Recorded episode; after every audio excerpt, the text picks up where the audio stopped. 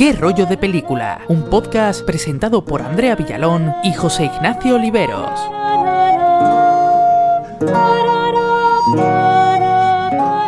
Hola, muy buenas a todos, bienvenidos una vez más a ¿Qué rollo de película?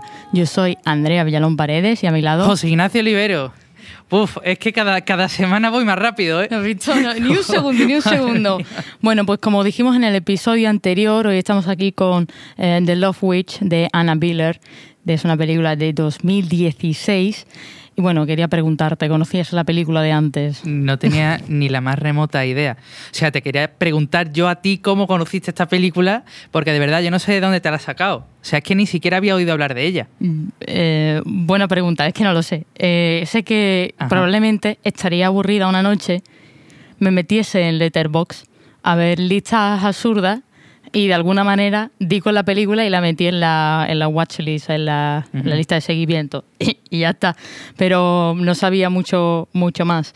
Y bueno, ¿qué opinas de ella? Ay, Dios mío. Primeras impresiones. Eh, hombre, yo creo que ya de primera eh, es una película que te enamora, ¿no? O sea, es que has dicho que es de 2016 y, y podría ser mentira. Pues claro que sí. Podría ser mentira perfectamente porque está, está tan bien rodada, o sea, está mm, grabada como si fuera de los años 60 y, mm, puf, hay momentos en los que te lo crees, ¿eh? Sí, sí. Pero verdaderamente, no sé, la película está basada en la actualidad. O sea, no es una película que esté basada en los años sí. set- en 60 ni 70, porque una de las cosas que a mí más me impactó que digo, pero bueno, ¿esto de- dónde se supone? Porque te encuentras con la, la casa, ¿no? Sí. Por cierto, aviso de spoiler. Eh, te encuentras con la, con la casa y dices, ah, bueno, una infraestructura puede ser más o menos de esta época, lo puedo llegar a entender, pero es que de repente llega la chiquilla esta en el coche Un BMW. y tú dices, este coche, este coche no, no, no corresponde a la época. Y es verdad Sí. lo, es lo que es bastante curioso lo que tú dices, la imagen, los colores, eh, el grano, ¿no? los Incluso planos. son todos muy... Respecto a eso me rayó el, me rayó el sonido, porque, a ver, es algo que, que va de la mano, ¿no? El hecho de e- ese estilo de los 60 con la grabación en cinta y me raya que lo hayan grabado en digital porque es como que no me, oh, no me concuerda, no sé. Pero es no, raro. no te parece, porque yo viendo la película tenía la sensación de que incluso la manera en la que actuaban eh, Sí, era sí, como sí. muy de esa época, que no es para sí, nada, sí. que no es comparable con una, con una película actual, porque es como la manera en la que hablan, e incluso a veces yo me preguntaba y digo, ¿está eh, el audio bien, bien encajado en, en el diálogo, ¿sabes? Porque, pero bueno, el- es una estética que se intenta conseguir, un Sí. objetivo que tiene eh, de diseño y bueno, está muy bien logrado la, cinematogra- la cinematografía o la película o la fotografía, como lo queráis ya- decir. Quería preguntarte, Sí. que ¿hay algo que no te haya gustado? El sonido no me ha gustado. El sonido no te ha gustado. Pero te digo, o sea, te digo por qué. Eh, a ver, hay escenas en las que se utilizan como efectos de sonido que son como, como muy chungos, ¿sabes? Como que no son... Pero entiendo que es algo que va también por el rollo de los 60, por hacer esa, esa, bueno, esa imitación de, de ese estilo, de, de- de los efectos que se utilizaban en esa época. Con eso no tengo problema, pero... mm, a ver, eh, tú cuando estás haciendo una peli, cuando estás editando una peli, Mm. Eh, tú haces edición de diálogo, que es básicamente, eh, tú tienes eh, dentro del el Pro Tools, en este caso, que es el puto mejor programa del mundo, dentro del Pro no Tools... nos pagan, pero aquí estamos. Avid no me paga, ¿eh? Avid no me paga. Eh, tienes como lo- los clips de audio, ¿no? De un plano, de otro, tal. Entonces tú lo que tienes que hacer es eh, igualar, por así decirlo, los fondos de uno y de otro con crossfade, Ujú. etcétera. Aparte de eso, tienes que hacer como una automatización de ganancia, que es como si yo estoy hablando así flojito y de repente empiezo a alzar un poco la voz, lo que tengo que hacer es Sí. nivelarlo de manera manual. ¿Entiendes? Porque después hay eh, unos cacharros que se llaman compresores que lo que hacen es que igualan todo, ¿no? Pero antes de pasar al, al cacharro ese, tienes que hacerlo tú de manera manual, que es un, que es un en fin, es muy es muy pesado, es muy pesado hacerlo, pero hay que hacerlo. Entonces hay escenas de esta peli en las que se les ha escapado un poquito eso, que se escapaban algunas palabras, algunas sílabas y no, y no me ha gustado. Pero también eso lo entiendo porque, y esto va a sonar un poco duro, un poco fuerte, pero bueno, eh, los estudios de, de sonido eh, cuando ven que no tienen mucho presupuesto, hacen este tipo de cosas, que es en plan, pues mira, no le prestamos atención a esto, o igual el foley no es tan preciso, tal. Entonces yo lo, lo achaco un poco a tema de presupuesto no, no por nada, así que nada, eso es lo que no me ha, lo que no me ha convencido. Te quería preguntar referente a la película y bueno, comparándola un poco más con la otra película, ¿crees que Anna Biller ha hecho mejor trabajo que Quentin Tarantino con Once Upon a Time in Hollywood? Hostia. Porque son, son varias las dos películas están ambientadas en esta época, ¿no? Y mientras que una intenta hacer bueno, pues una, digamos que The Love Witch es como una carta de admiración a la estética de, de esta época, mientras Tarantino es más eh, a la cultura. Sí. Pero no sé si podrías eh, hacer una... ¿Cómo lo has visto tú a, a nivel comparativo? Hombre, a nivel comparativo, hostia, buena pregunta. Yo creo, bueno, definitivamente para empezar, eh, Ana Biller ha trabajado más que Quentin Tarantino. O sea, es que me hizo mucha gracia porque empiezas a verla y están los créditos iniciales y sale Ana Biller, Ana Biller, Ana Biller. O sea, es que lo tengo apuntado. O sea, Ana Biller, cuidado. Ana Biller eh, ha hecho dirección, guion, música, edición, diseño de producción, dirección de arte, dirección de set y diseño de vestuario. Es que esto es muy fuerte. Es que, me, claro, me recuerda a los proyectos en los que yo trabajo porque todo el mundo hace tantas cosas, ¿verdad? Que, ostras, pero por, ese lado la verdad es que muy, oye, pues muy curioso. Yo me he sentido más en los 60 en esta película que en la de Tarantino. O sea, yo creo que que sobre todo es que lo consigue, es que consigue la, la estética a la perfección. Creo que Tarantino quizás no mm, no sé si es que no lo pretendía, pero tampoco tenemos ¿qué te digo yo? Ese grano, esos, esos primeros planos a, los ojos, tan característicos. También la manera de actuar, que es lo que has comentado antes, también muy importante a la hora de, a la hora de entrar en el mood, ¿no? De los años no, como que no tienen a Margot Robbie, que nada más que dice dos, frases y es una mujer. Y una clara representación de los 60, no sé qué estás diciendo. y enseña los pies en una escena. y además es tan sucio, cuidado. Es verdad tío, la patata no se puede poseer.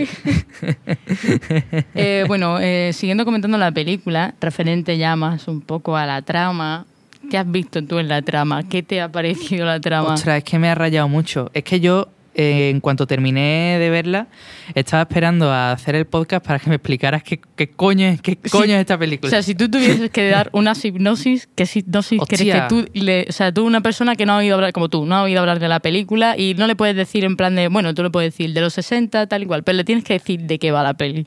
¿Qué le dirías?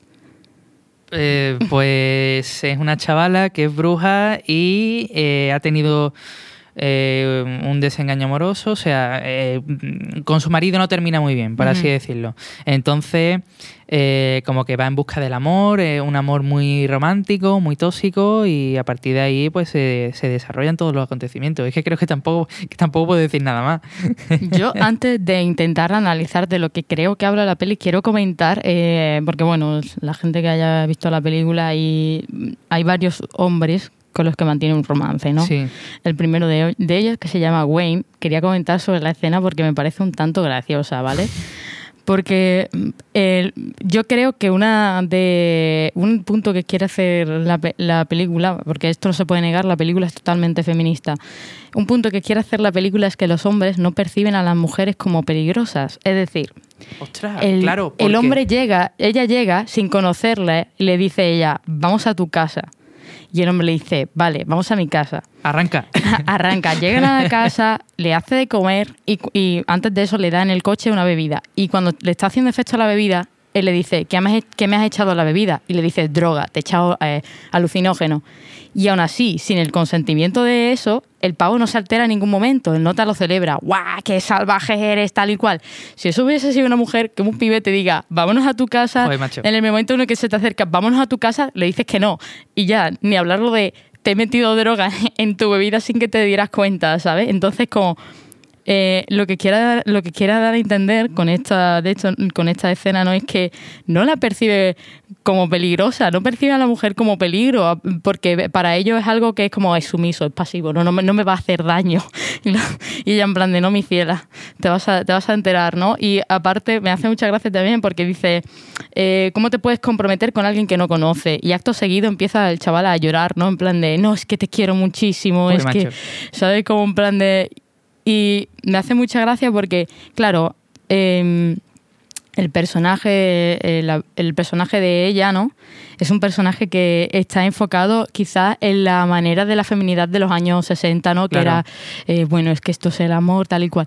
¿Qué pasa? Que cuando ella ve a un hombre llorando, que es básicamente lo que no estaba establecido por la ciudad. literalmente dice, what a pussy, ¿no? Sí, sí, en plan de, de chaval, es un, mierda, y yo, vaya maricona, ¿sabes? Entonces, como que me hace, me hace mucha gracia. Y ahora, queriendo comentar eh, sobre la estética que hemos comentado antes, queriendo hacer un apartado más sobre, porque la gente que esté escuchando este episodio y lo compare con el anterior, me va a decir, bueno, ahora qué pasa, que porque la haya dirigido una mujer te vas a poner a favor de cómo se representa la feminidad y el anterior, que era de Brian De Palma, empezaste a decir, no, porque es que las mujeres, que maquillaje, que sí, no sé qué. Bueno, bueno, tienen toda una explicación y es que eh, en la película, ¿vale? Eh, esas son notas que yo he sacado, observaciones mías propias. Yo creo que lo que se intenta también dar a decir es que la feminidad en una mujer nunca es buena si es demasiada o si es poca. Es decir, si tú no tienes lo que se considera por feminidad, maquillaje, ser atractiva hacia los hombres, llevar ropa que se considera femenina, eh, la, sociedad no te cataloga como mujer. Dice, Buah, es que es un mamarracho, camionero, no sé qué, no sé cuánto. Pero sin embargo, una mujer que sobrepasa los excesos de lo que se considera feminidad, es decir, yo soy una mujer que, pues, básicamente, visto, me he hecho muchísimo maquillaje, me pongo eh, mucha decoración, una ropa súper coqueta, automáticamente también poco es una mujer porque no está.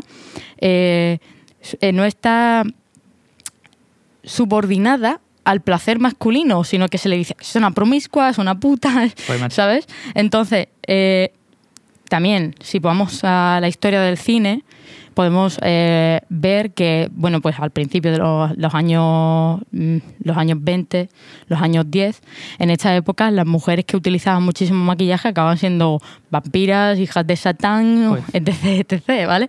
Entonces, es como Mm, de alguna manera lo que se está dando a entender en la, en la película es que se hace una crítica tanto a la, a la, a la mujer que sigue a la, a la estructura patriarcal, por así decirlo, como también el hecho de, de decir, bueno, hasta ver eh, dónde, tú, dónde llega el aspecto de ser mujer y no ser mujer, hasta porque hay veis veces que al final de la peli incluso empiezan a decirle, ay, si es que es una bruja, porque eh, todo es culpa tuya, porque verdaderamente yo lo que pienso es que no deberíamos pensar lo que pasa en la peli sobre la brujería, no deberíamos pensar como que, lo, como que la brujería es real, sino es algo como, ella dice además que es algo que es ficticio, y me parece a mí un poco, vale, que sí, lo de que ella haya podido envenenar al, al otro, pero lo hizo sin querer, no lo hizo con la intención de matarlo. O sea, esa fue una consecuencia y no era intencionado, ¿vale? Pero todo lo, todo lo demás, lo de que el otro pibe, ella básicamente le dice, mm, ¿qué te gusta que te hagan? Transferencias, te las hago, ¿sabes? Y a partir de ahí el hombre eh, pues se vuelve un poquito mal de la cabeza, ¿no? Y acaba pues muriendo.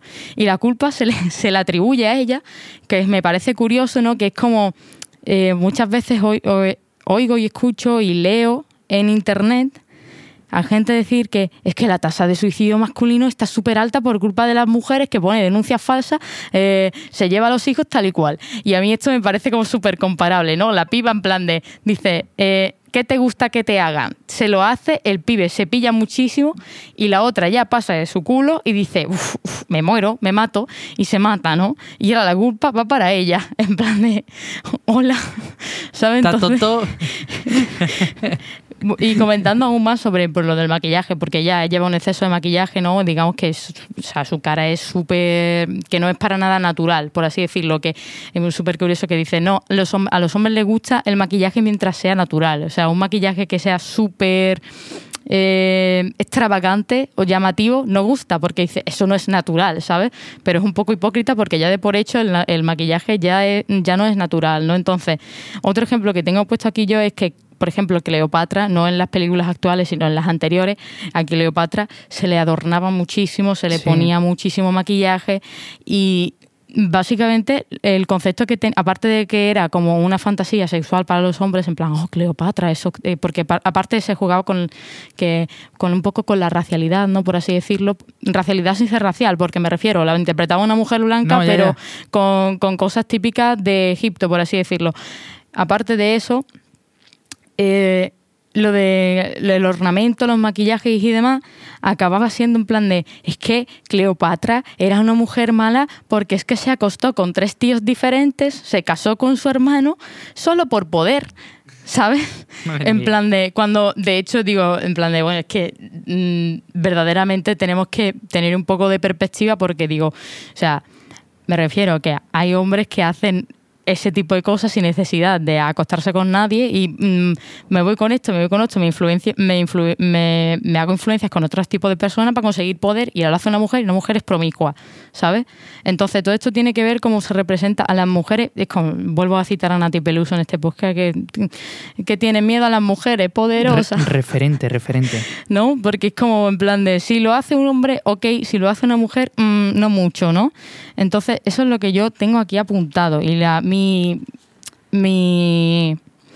mi, conclusión es eso, que es una película que apar- aparte que quiere decir que los hombres no perciben a las mujeres, porque incluso al final de la película, cuando él ya descubre que, mm, que ha podido estar involucrado en un crimen, que no sé qué, y ya está súper seguro de que la no tiene algo que ver, eh, le empieza a pegar a la chiquilla, el no te defiende, y el nota en vez de llevarla a la comisaría dice, no, te voy a llevar a tu casa y me voy a quedar Joder, contigo, a pesar de saber que eres una persona un tanto peligrosa. ¿Y qué acaba pasando? Que la apuñala. ¿Sabes? Porque no la percibe como peligro, porque está, porque es tonto, es tonto, no tiene otra palabra, no es capaz de percibir a una mujer como peligro. Y además eh, es muy gracioso, ¿no? Porque en una parte él le dice, "Mm, tus trucos de amor no van a funcionar conmigo, porque es que mm, tu concepto de amor está eh, cegado. Ni es como, en ese momento, yo no sé lo que habrás pensado tú, pero yo, yo creo que en la audiencia en ese momento piensa, este tío eh, está mal de la cabeza, está un poco egocéntrico, porque es lo que te he dicho.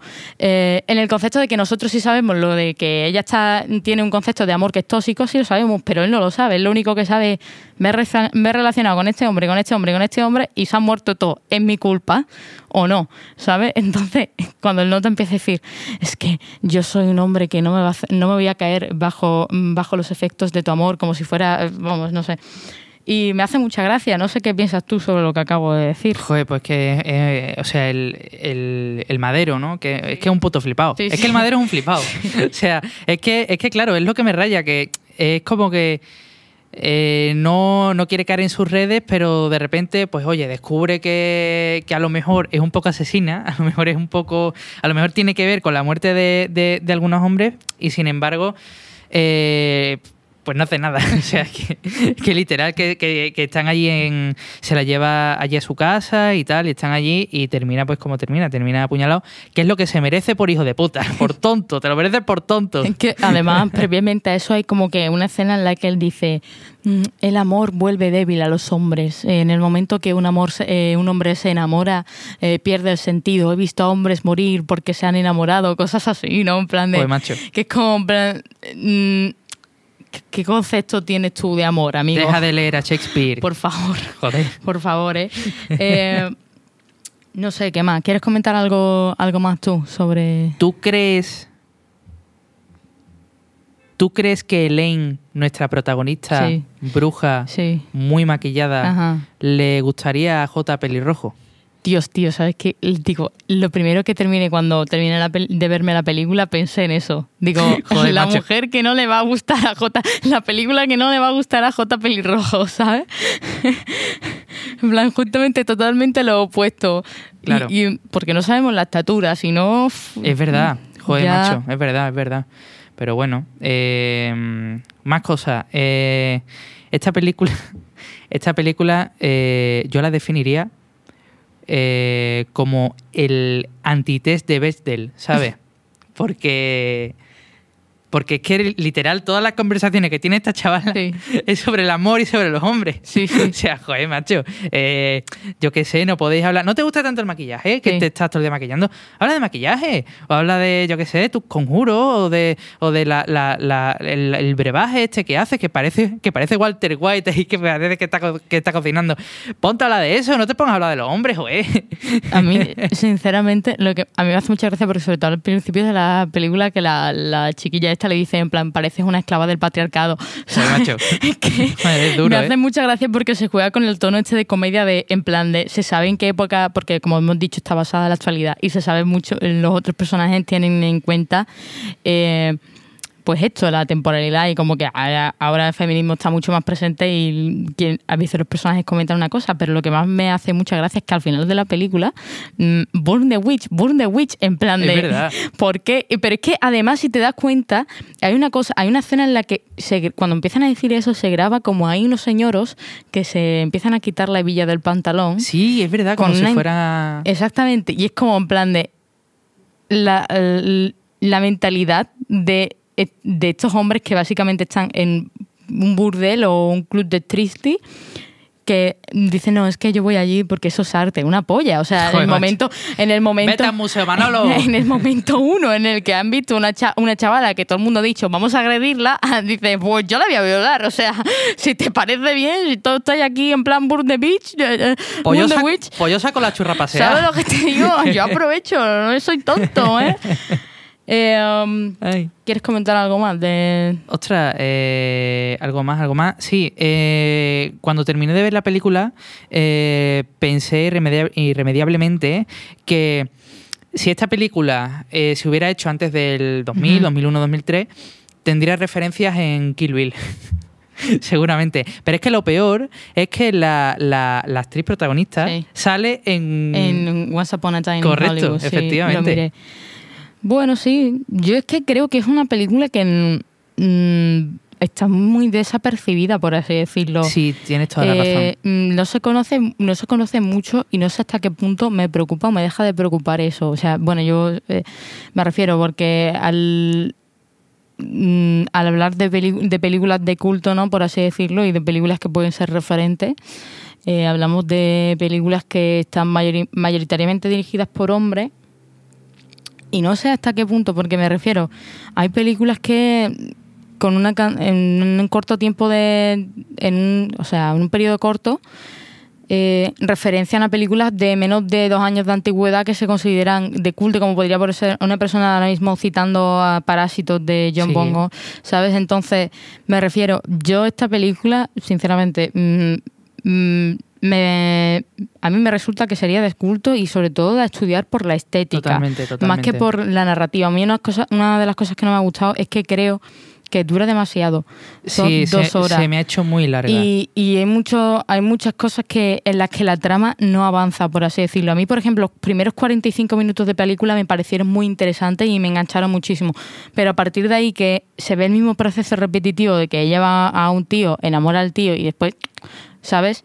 Eh, es bastante repetitivo y quizás me hubiese- me hubiese gustado más ver como un poco más el proceso de del embrujo, por así decirlo, o algo o de lo, como tú has dicho, de las pócimas y demás, porque lo único que vemos son rituales y fuera de contexto, no se explican cuál es, eh, qué es lo que, cómo funcionan, vemos alguna vez eh, mm, como que ella está tumbada en el suelo y el mago, por así decirlo, abusa de ella de alguna manera. Sí. Eh, no sé en qué, en el qué contexto han, han querido, ha querido la directora poner eso ahí ni lo que quiere simbolizar. Lo que sí entiendo es que, por ejemplo, una de las cosas que puede hacer al espectador empatizar con, con la protagonista es el hecho de saber que a, mi- a mitad de a mitad de película, a través como de un flashback o algo así, eh, se nos, eh, se nos desvela que, que su ex marido abusaba sexualmente y bueno, abusaba sexualmente, que era un, era un maltratador, por así decirlo, porque le está diciendo lo de tienes que perder peso, has perdido mucho peso, no sé qué,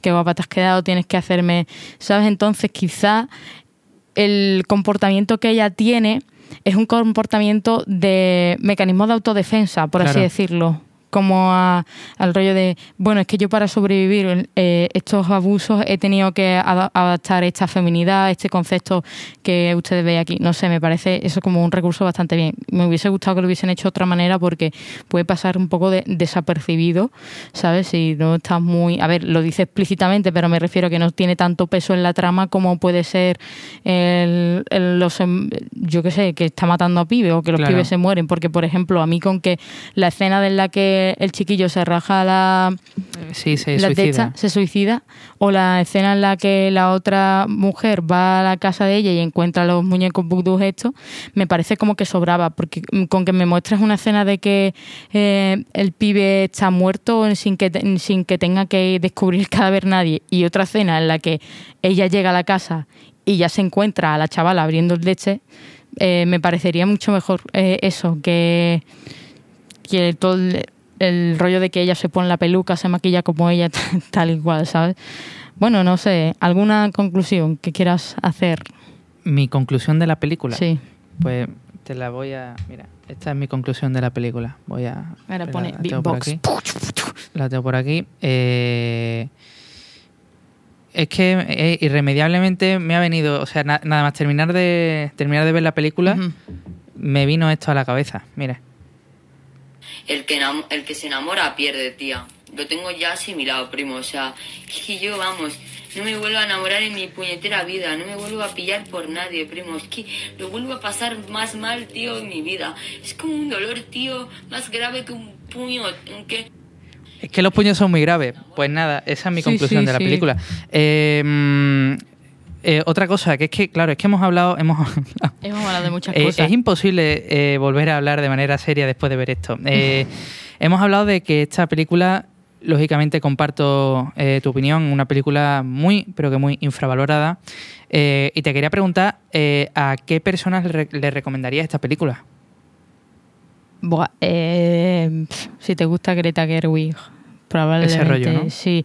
Es que creo que, bueno, eh, eh, yo creo que es una película que a pesar de que se está hablando de lo que he dicho, de una feminidad muy superficial, eh, estética, de alguna manera con los comentarios y con la manera que se reacciona. O sea, yo, por ejemplo, yo no soy una persona que use, que use maquillaje, ni, pero yo cuando he visto la película me, me he sentido dentro porque de alguna manera la directora lo hace muy bien para incluir a, a las mujeres de cualquier tipo, ¿no? Por así decirlo. Ya no solo en plan de, indiferentemente de la estética y de lo que si le gustan los hombres, si le gustan las mujeres, indiferentemente de eso, me refiero a que está muy bien conseguido que se, le inclu- se incluya a la audiencia femenina dentro a pesar de que es una vista bastante patriarcal, por así decirlo. Es bastante eh, que sigue bastante las normas del patriarcado, por así decirlo. Y aún así de mm, tú no puedes dejar de pensar en plan de yo quiero que esta chavala mate a, lo- a los chavales. Yo eso, es que te lo juro, yo eh, del momento uno eh, que estaba pasando todo, digo, yo es que quiero ver cómo los mata, no sé por qué es que quiero verlo, ¿sabes? Entonces, claro, tú acostumbrado ya a lo que te había establecido la película, ¿no? De, bueno, es que los mata, pero no de manera directa. Y ahora llega al final y ¡pa! ¿sabes? Se convierte eh, en activo.